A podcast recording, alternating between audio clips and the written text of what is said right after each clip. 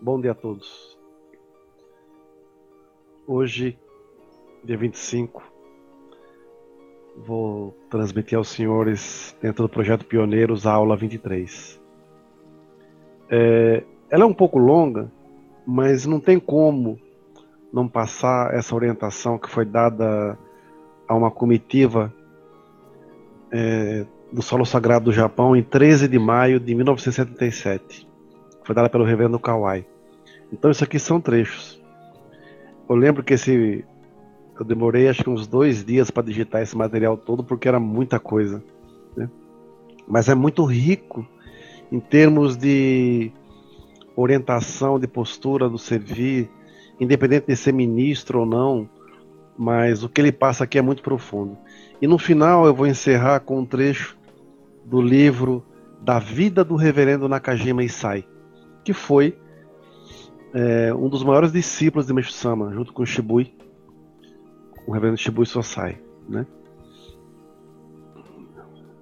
Agora eu tenho esse livro da vida do, do, do Nakajima porque nunca ouvimos nada né, com relação a ele. Vamos lá. Em geral, quando se pretende organizar alguma coisa em torno de um só objetivo, a característica de cada pessoa se apaga dentro da organização aparece aí a falha do sistema. Característica peculiar morta, ação maquinal. Sistematizar, nesse caso, seria fazer do homem uma máquina. O trabalho poderá ser bem feito, mas, embora não sendo máquina, o homem não transporta o sentimento para o seu trabalho. Portanto, as coisas não se ajustam ao surgir a dúvida do poder ou não corresponder àquela situação e, consequentemente, um desacordo Dessa vez, administrado com pontualidade, demonstraram a alegria do servir. A alegria e gratidão no servir são maravilhosas. Por isso, nele não deve haver coação. Em geral, a orientação para o servir começa por cada um fazer o possível no que for possível. Se esses encontros estivessem no estágio do pensamento, não suficientemente cultivado, por exemplo, de faltar ao trabalho para comparecer à dedicação, trouxesse um sentimento centralizado em si, na sua fé, esse espírito será refletido. E embora cada uma das pessoas servisse com alegria, em sentido global, administrar ativamente estaria tudo solto, dificilmente se conseguindo a atuação desejada. No passado surgia muito essa falta de amadurecimento, mas dessa vez, o planejamento e a alegria da fé de cada um se harmonizaram perfeitamente. É claro que deve haver, ter havido muitas minúcias das quais se pode pensar. Devia ter sido feito dessa ou daquela maneira. Sobre essas pequenas coisas, cada qual faça sua reflexão. Eu acho que a sede central, centralizada no dirigente espiritual, está indo bem, mas seria melhor fazer tal coisa. Ou basta corrigir aquele ponto e tudo caminhará melhor. Aí o sistema de recepção para a viagem missionária será aperfeiçoado. Gostaria que cada um tivesse essa firmeza de autoconfiança e a satisfação de ter bem concluído esse trabalho. Sinto que tal realização é possível, porque a difusão, a assistência e orientação aos fiéis por parte dos senhores estão correspondendo. Seria irre irrealizável uma boa administração nesses encontros desligada da atividade da difusão, mesmo desejando fazer tudo bonitinho só onde os, os outros vêm. Sente-se a manifestação, os resultados dos esforços dos senhores e a paciência em ligar os corações com dos membros, compreendendo suficientemente, suficientemente os senhores próprios o sentido da reunião do lar. Se algo que ligue, embora perfeito quanto à organização, dificilmente, sem algo que ligue, embora perfeito quanto à organização, dificilmente exprimirá a alegria de cada um na fé. Isso foi possível como a própria alegria que cada um na fé.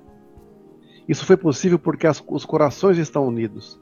Não aceitaríamos tal fato, como a, como a própria alegria, como resultado da atividade de difusão? Que isso os anime e estimule. Como nos é impossível estar sempre em contato direto com os senhores, somos extremamente sensíveis aos movimentos dos membros. A observação desses movimentos, mais ainda que a dos próprios senhores, permite-nos sentir, mas com exatidão, a assistência que lhes estão dando. A impressão que se tem sobre a orientação que estão recebendo é a de fiéis que estão trabalhando e não de fiéis sentados, Por um lado, esta alegria, puxa, como estão trabalhando, reflete-se maior que a crítica. Há uma falta aqui, há uma falta ali. Contando também com pessoas de outras idades. Foi, no entanto, um grande resultado ter concluído o servir dele, encarregando principalmente os jovens. Transmitir a gratidão e sentimentos de, alegria às pessoas que trabalharam e clamar a fé através da magnificência da maneira do servir de cada um. Aperfeiçoar o funcionamento vertical da obra divina. Ontem eu estava conversando com um membro, amigo meu aqui, é, de longa data. Estávamos relembrando os velhos tempos de dedicação. E uma coisa que chama atenção é assim: nós, eu tenho 34 anos, de 30 e, 35 anos de membro, esse ano vou fazer. Nós somos formados numa época é, onde foi nos ensinado que nós tínhamos que ser servidores. Nós recebemos o Ricari para salvar pessoas. Nós temos que fazer uma dedicação, se fosse fazer um, um seminário, qualquer coisa, tínhamos que checar tudo e fazer tudo bem feito para que todo mundo se sentisse bem. Não era o glamour, não era isso. Era organizar e fazer com que todo mundo assimilasse o nosso sentimento, a nossa mensagem, tudo que gostaríamos de transmitir. Né? Então nós somos formados para servir. Nós não fomos formados para ser servidos. Hoje em dia, a gente vê um grande, um grande distanciamento da fé, onde a maioria das pessoas deseja ser servida. Onde as pessoas buscam um título, uma posição, né? e se esquece do mais importante: ele está ali para servir. Servir, servir, servir. Essa, no começo aqui dessa palestra do Reverendo Kawai, é, quando ele fala de é, sobre coação, né? Nós não podemos, de forma alguma, entrar num processo de servir onde sejamos coagidos a dedicar, porque se você não dedicar você vai sofrer, se você não dedicar você vai purificar e tudo mais tal. Tudo nosso tem que ser movido por um grande macoto. Eu dedico por quê? Porque eu tenho profunda gratidão a Deus e Meixo Sama. Por quê? Eu tive a vida salva? Tive. Ah, ainda não tive, eu estou purificando, mas eu creio que algo vai acontecer. Então é essa gratidão, esse macoto que vai transformar a nossa vida. Eu sempre falo, eu posso dormir hoje em nível de inferno, mas eu posso acordar amanhã em nível de paraíso. Então nós somos formados numa época onde o servir era imprescindível na nossa formação. Imprescindível. Por exemplo, eu não era membro ainda. É, eu estava desempregado, eu tinha acabado de sair do exército. E frequentando a igreja, é, um, um, senhor que, que, é, que foi um, um, grande mestre para mim, que era o Takeshi Tateyama, ele me ensinou assim: toda vez que você for procurar emprego, passe aqui na igreja na oração matinal, receba, participe da oração, receba jorei, peça permissão a Deus e Sama e vá procurar emprego. Em cada porta que você bater, você já agradece antecipadamente aquela oportunidade que você está tendo, aquele emprego que você está arrumando.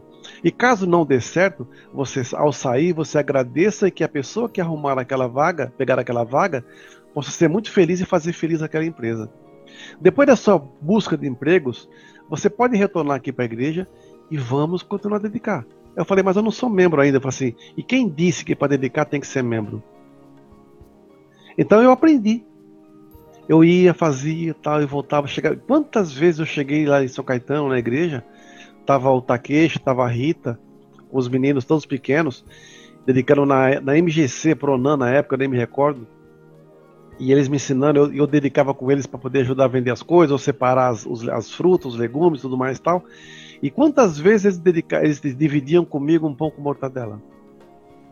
Então ali eu aprendi a dedicar. Com esse propósito de servir e aprendi que para dedicar, para servir, não precisa ser membro. Basta querer e querer aprender. Eu sei que em 15 dias eu consegui meu emprego, meu trabalho. Então essa experiência ficou gravada e toda vez que eu passava por algum processo de purificação assim, eu só sabia fazer uma coisa, dedicava. Quando chegava março, por exemplo, tinha o bazar de outono.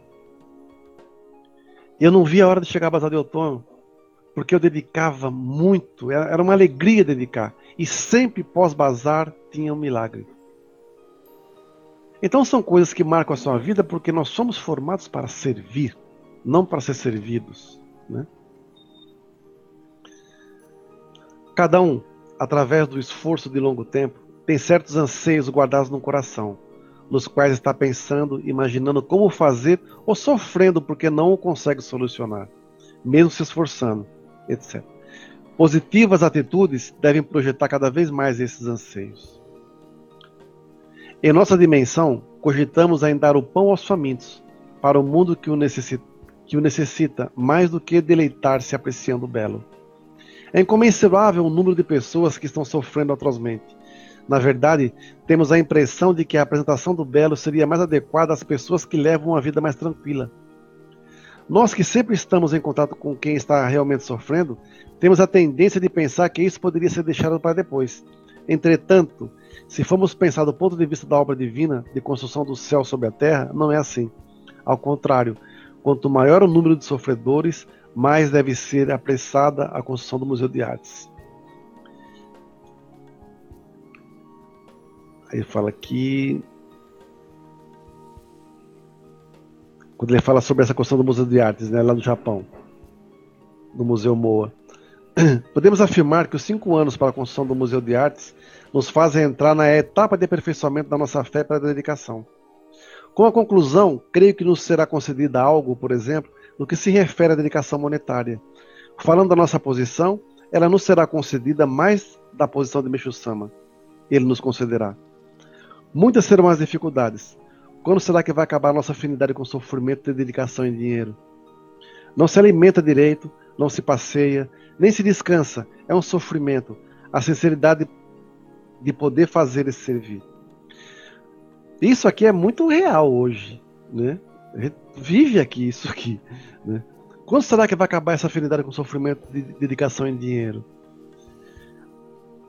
Não se alimenta direito, não se passeia, nem se descansa. Né? É um sofrimento, a sinceridade de poder fazer esse servir. A gente dedica, muitas vezes, sem condição alguma falando financeiramente.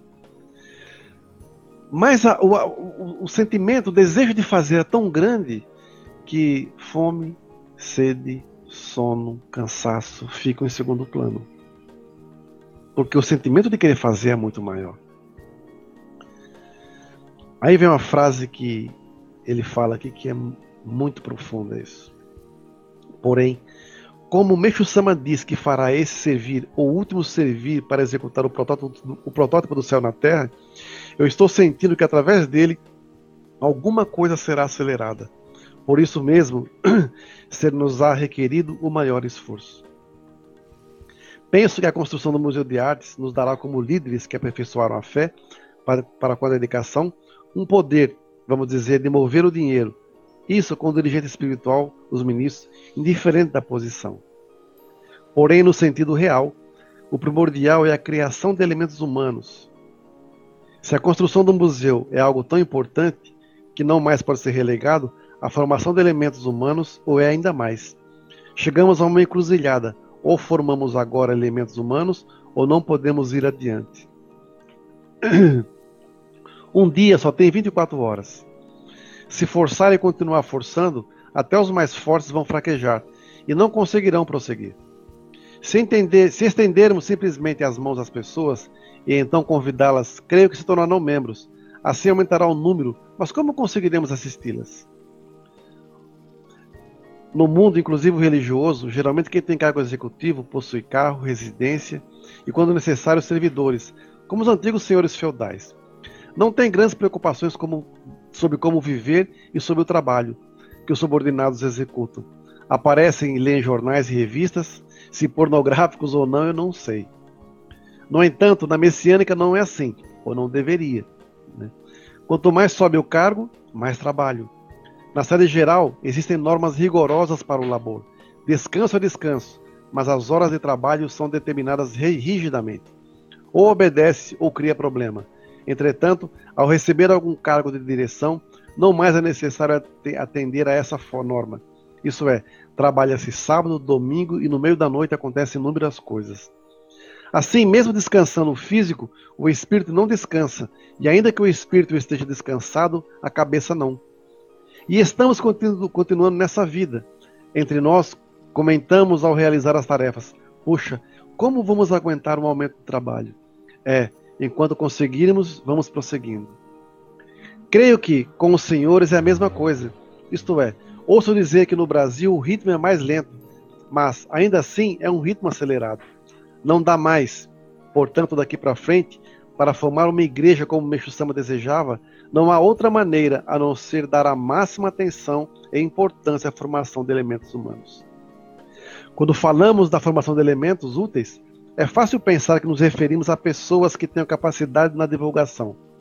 É lógico que desejamos ministros ótimos, por exemplo, na difusão, que consigam encaminhar em grande quantidade e sentimento ardoroso pessoas de fiel a ministro. Carecemos de tais elementos em todos os campos. Falando de maneira fácil, é isso. Existem fiéis com pensamentos egocêntricos, que veem as coisas estreitamente. Essas pessoas não se chamam fiéis, sabem? Na messiânica, disse fiel a pessoa que se alegra na, na dedicação a Deus, a pessoa que deseja ser feliz através das dedicações, a pessoa que dia a dia sente vontade de elevar-se para estar de acordo com a vontade de Deus. As pessoas que não possuem esse sentimento não são, estão próximas. Por isso eu lhes, eu lhes peço que cuidem dos corações de todos aqueles que desejam verdadeiramente tornar-se fiéis.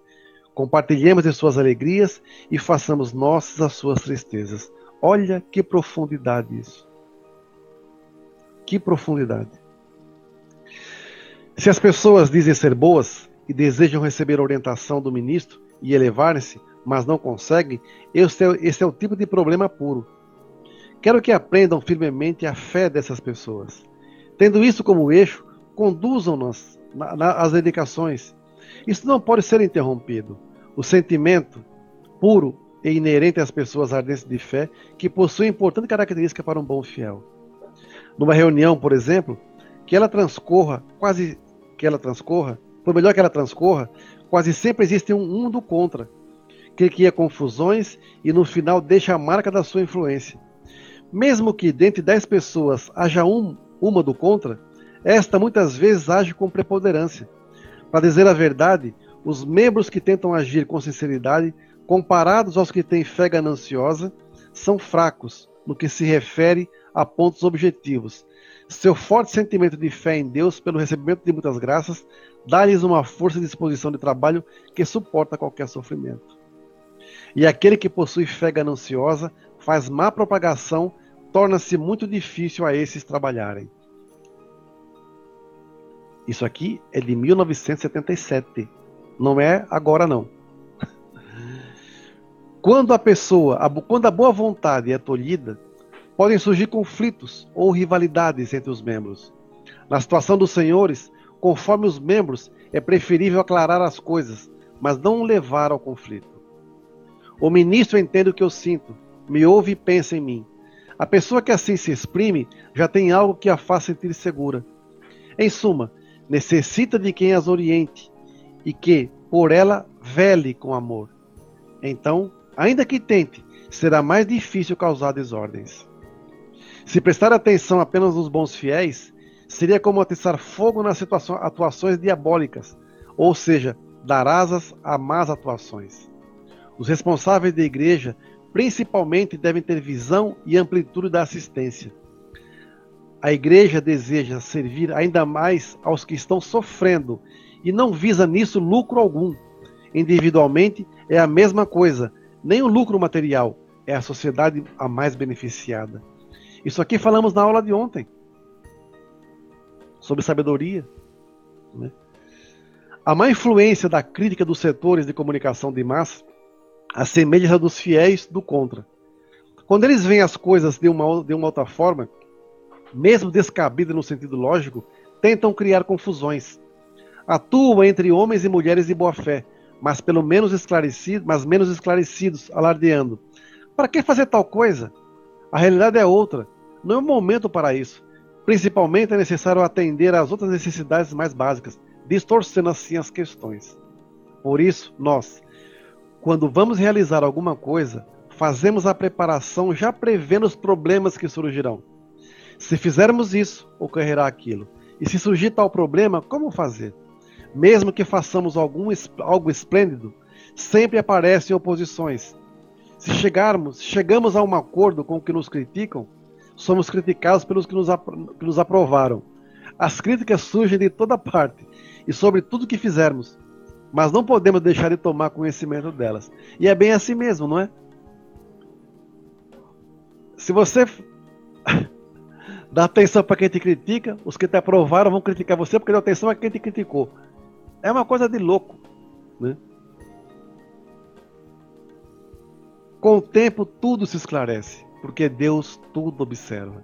Essa maneira de pensar é que não é certa. Com o tempo tudo se esclarece, porque Deus tudo observa. Costumamos sempre falar assim, não, deixa que Deus cuida, né?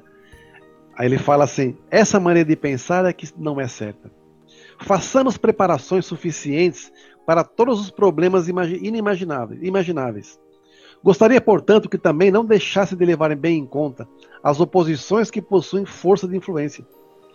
É para nós igualmente necessário estar ouvindo as vozes que podem atrapalhar a caminhada de bons fiéis. Vamos utilizá-las, pois, desde a própria sede geral, a todos nós convém não só ouvir aplausos, mas estarmos preparados para toda e qualquer eventualidade. Quem vive entre ladrões, um dia acaba roubando. Portanto, entre os maus, sejamos rígidos e precavidos, embora não desejemos como companheiros aqueles que estejam a obstruir o caminho. Críticas sim, desde que construtivas e com boas ideias. Mesmo nas reuniões de ministros, os radicais devem se manifestar para sabermos o que os fiéis estão procurando, quais os problemas que os fazem sofrer, pois assim vem à tona, não é? E isto a série deve analisar. Estamos caminhando como igreja para membros os resultados de tudo isso é que vão se tornando em metas de difusão. Uma coisa importante é que cada responsável vá resolvendo os problemas à medida que surgem. Se ficarem esperando que a sede vá resolvê-los, não conseguiremos caminhar, não é? É bom receberem as metas da sede geral, como metas da sede geral. Mas na realidade, elas são as vozes dos membros, não é? Significa que a meta da igreja é que o próprio membro está pensando. Sendo a voz do povo ou dos membros a voz de Deus, trabalhem simultaneamente como verdadeiros mãos e pés de Meixo Sama. Isto é, sejam representantes de Meixo Sama. Inevitavelmente sejam as vozes dos senhores, de nós, de todos nós, a legítima voz de Meixo Sama. O, o ponto que a prática prove não ter expressado bem o próprio pensamento deve ser levado nas reuniões seguintes de relatórios Digam que isso está faltando, que aquela coisa importante está faltando. Por mais que nos esforcemos, não chegaremos à perfeição, mas podemos ir elevando dia a dia, não é mesmo? Se estivermos subindo, ainda que passo a passo, se como esta meta for se avançando, está bem. Eu, tenho, eu não tenho pressa. Qualquer engano deve ser a todo custo intransferivelmente corrigido. Creio que teremos mais problemas, mas solicito que nesse ponto sejamos radicais. Dentre os problemas enviados pelos senhores, existem alguns que não compreendemos. Tal limitação também merece ser considerada. Não entender, não conseguir, é de muito interesse. Não é porque não se consegue, não se entende, que vamos deixar de lado. Gostaria que se detivesse um pouco, refletindo em como fazer para que Meixo Sama se alegre com os problemas que não conseguimos entender ou resolver. Se alguém faz um relatório e se entende inviável de alguma maneira colocar em prática de imediato, apesar de essencial a difusão, transforma-se numa tarefa e a podemos utilizar como uma meta, a fim de que nela se empenhe a força de todos. De que forma surgirá o um milagre ou quando aparecerá um servidor com uma boa solução? Assim não é porque não se entende que, vai, que se vai largar. Não permita o pensamento de entregar as coisas. Raciocinar que não se está adiantando é porque não chegou a hora. É a mesma coisa que jogar fora, não é? O esforço que não desiste, ainda que distante da resposta, fará com que no sistema de difusão os pensamentos fiquem mais interligados, não é isso? Essa palestra foi um tanto penosa, porque aqui estão reunidas pessoas que ocupam os mais pesados cargos, postos, e até os recém-formados ministros. Mas ainda resta algo para falar. É a respeito da posição, de posição e cargos, e com isso finalizaremos. Exemplifiquemos uma questão de hierarquia. Está claro que o responsável da igreja está acima do recém-formado ministro. Entretanto, no que tange agora, a unidade não se deixa influenciar pelas posições, isto é, não demonstrem nas atitudes o cargo, a capacidade. Ser responsável da igreja significa que essa pessoa se tornou adequada a esse cargo. Trabalhar como ministro é galgar a posição que mais lhe é própria na sua dedicação a Deus. Se a pessoa apropriada para dedicar como ministro se tornasse, por exemplo, dirigente espiritual da igreja, só entraria em aflições e sofrimentos. Não seria nada feliz e não teria alegria em seus dias. Por isso, a dedicação a Deus é dada à pessoa de acordo com o tempo, o lugar e a posição. Não é questão de importância ou não, mas da melhor adequação ao serviço de Deus por parte da pessoa. Esforçar-se com gratidão, no servir apropriado, é o que mais importa. Gostaria que corrigisse o conceito de valorização. Não é o ministro mais baixo e porque é ministro dirigente mais alto. A imagem do que é grande está em ser prezado como uma pessoa realmente necessária ali. Na medida que vamos ter esse pensamento, não havendo mais distância entre os sentimentos, vamos conseguindo a união. Entretanto, na linha de sequência vertical, se a pessoa que tem o cargo de ministro pensa, eu estou abaixo do ministro dirigente, mas acima do assistente de ministro, se o sentimento for dessa forma, de nada adiantará o bom da organização vertical. O essencial da organização vertical é a unidade da qual venho falando. É necessário receber luz da sede, a força de Deus, o Espírito de Deus. Numa religião, o mais importante são os cultos, porque estamos servindo a Deus. E como o cultuaremos sem essa verticalidade? Espiritualmente, mais se comunica quem está no topo da linha de sequência e também o chefe do cerimonial que realiza o culto. Isso é imprescindível, sequência vertical. Mas, se começarem a dizer que qualquer pessoa pode fazê-lo, resultará em, em enorme desordem. E mais, se uma pessoa, no caso de uma reconsagração da luz divina, não sabendo sobre Meixo Sama, achar se somos todos iguais, qualquer um de nós pode fazê-lo, como ficará? É por esse motivo que os cargos espirituais são atribuídos. Cargos espirituais. A linha vertical em nossa igreja é definida e inviolável, é por ela existir que devemos nos esforçar na expansiva linha horizontal. Na difusão da fé, se tivermos como apoio apenas essa linha vertical, ela seria fraca, pois a difusão é ação, é trabalho. Por isso, com uma atitude firme, os que devem orientar, orientem. Todos se tornando unidos, harmonizemos-nos principalmente no que concerne a parte da difusão. E quanto à reunião do lar, somente o esforço para nos tornarmos um membro do grupo ou um dos componentes da família nos permitirá obter resultados positivos. Eu disse que era um pouquinho longa, mas é maravilhosa essa palestra. São trechos, né? Quando ele fala essa linha vertical, é uma linha muito que o reverendo Nakajima Saio passava. Ele tinha uma linha muito vertical, que ele era da igreja Tengoku. A linha do reverendo Shibui era a linha mais horizontal, que era a expansão, que era a linha. É, ele era da igreja Miroko. Né? Nós temos que ter esse cruzamento. Quando ele fala dos cargos, as pessoas estão iludidas com posições, com títulos, com cargos, sendo que o mais importante é o servir, independente da sua posição, mas respeitando o deixou de cada um. Cada um no seu quadrado, mas todos no mesmo servir. Né? Ontem conversando também, vendo que pessoas preocupadas com donativo no lugar A, no lado B, vão para cá, vou segurar ali, monte de coisa tal. A obra divina ela necessita do donativo de gratidão para quê? Para ela se expandir através do esforço dos servidores.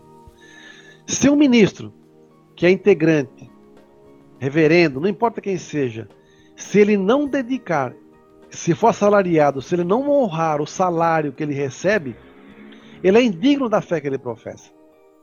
Porque veja, é, hoje em dia as pessoas têm que trabalhar oito horas.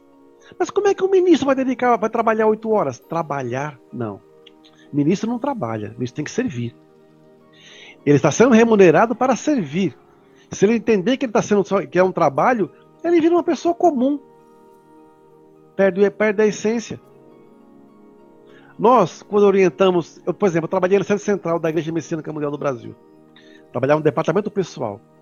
Eu trabalhava das 8h30 às 18 Era nosso, das 9 às 18, alguma coisa, 8h30 às 18 Com hora de almoço e tudo. Quando eu saía da igreja, da sede, eu pegava o ônibus e ia pro Jorecentro dedicar, porque eu era responsável, eu cuidava de dois Jorecentros. E aí? Era trabalho? Claro que não, era servir. Então, se a gente receber orientação, não, depois do trabalho tem que dedicar, porque o ministro, o reverendo, não dedica. Se ele trabalha oito horas e recebe dentro da igreja, ele tem que cumprir oito horas, que é lei, vamos colocar assim. Mas depois disso, é servir, ué. E pessoas também, dentro dessa sequência, dessa orientação, querendo ser aquilo que não são, querendo posições que ela não tem nível de show para isso ainda. Não funciona. E só para encerrar, eu vou ler um capítulo do livro do reverendo Nakajima Sai, chamado Vida e Fé. É um trechinho curto que diz assim: No que diz respeito à expansão da religião, o sensei Nakajima vivia um sonho. Ele sempre se, ele tinha sempre à sua direita um mapa do Japão, que usava para pesquisar sobre as áreas onde a religião se expandia. E assim o sensei usava os jovens como seus representantes para os momentos adequados. Não importava se tinham formação acadêmica ou não, se tinham bons antecedentes ou se eram inteligentes. Bastava que o sensei os considerasse pessoas com seriedade para que ele rapidamente os cooptasse e delegasse tarefas. Certo diretor de unidade uma vez causou problemas ao instigar os jovens membros, utilizando-os, utilizando-se de sua fama e fortuna. O assistente, incapaz de perceber isso, foi pedir conselhos ao diretor. O diretor, por sua vez, falou mal desse assistente para os membros mais jovens. Finalmente, o assistente se dirigiu à sede e apelou ao sensei. O sensei disse o seguinte: Muito bem, deixe estar. Todavia, nessa atmosfera, vai ser difícil para você desempenhar seu trabalho. Venha até a minha casa. O sensei costumava dar palestras que pareciam criar trincheiras entre os discípulos. No entanto, essa atitude era uma grande medida de precaução. Para que duas pessoas que não estão unidas se unam em absoluto, é necessário separá-las drasticamente, era o pensamento do sensei. Só assim, depois de algum tempo, os discípulos se uniam de verdade. E assim, a influência da religião crescia também. Eu achava as atitudes do sensei estranhas e a, e a, meu, e a meu próprio modo busquei bastante, mas não encontrei uma gota sequer de maldade nas atitudes dele. Esse assistente, um tempo, um tempo depois, falou: Para unir as pessoas é necessário separá-las. Quanto mais se corta, mais a coisa se espalha. Essa era uma forma de agir do sensei. No dia de, de, de, visita, no dia de visitação às unidades da igreja Miroco, o sensei se sentou bem atrás da multidão de membros e ouviu com atenção as, su as suas perguntas e respostas. A igreja Miroko era dirigida pelo Shibui Sensei, de modo que o sensei não tinha jurisdição ali, mas ele se mantinha discreto, dando tudo para ouvir a conversa e observar o ambiente. Isso o entusiasmava. Um sujeito alto, vestindo roupas tradicionais, está sentado atrás dos fiéis. Ele está ouvindo todas as nossas questões. Alguma hora ele vai sair, ele é um reverendo, diziam os membros da Miroco, da Miroco entre si. Aquela conversa sobre expansão da fé varou a noite toda, e mesmo que pensassem em fazê-lo parar, ele continuava. Os discípulos acabavam indo embora. Acabaram indo embora. A expansão da fé só existe no momento, ela só existe no instante presente. Não se pode atrasar. Para a difusão da fé, não existe amanhã, era o pensamento do sensei. Certa vez, apareceram cerca de 20 pessoas para uma oração. A essas pessoas foram servidas também mesas com comida. Nessa hora, um dos jovens discípulos entrou apressado. Peço desculpas pelo meu atraso, disse, disse o discípulo baixando a cabeça. Então o sensei disse, de forma gentil, ele odiava atraso. Atrasar-se e contar mentiras são a mesma coisa, ele dizia sempre. Assim, o mais importante na divulgação da fé é o agora, não o amanhã. Vou sempre dizer: não se atrasem. Desculpem o alongamento. Hoje passei quase 10 minutos do tempo normal, mas gostaria que estudassem e lessem esse material porque ele é maravilhoso. Muito obrigado a todos. Uma boa missão, um bom servir. E vamos fazer hoje a expansão, não é amanhã. Muito obrigado.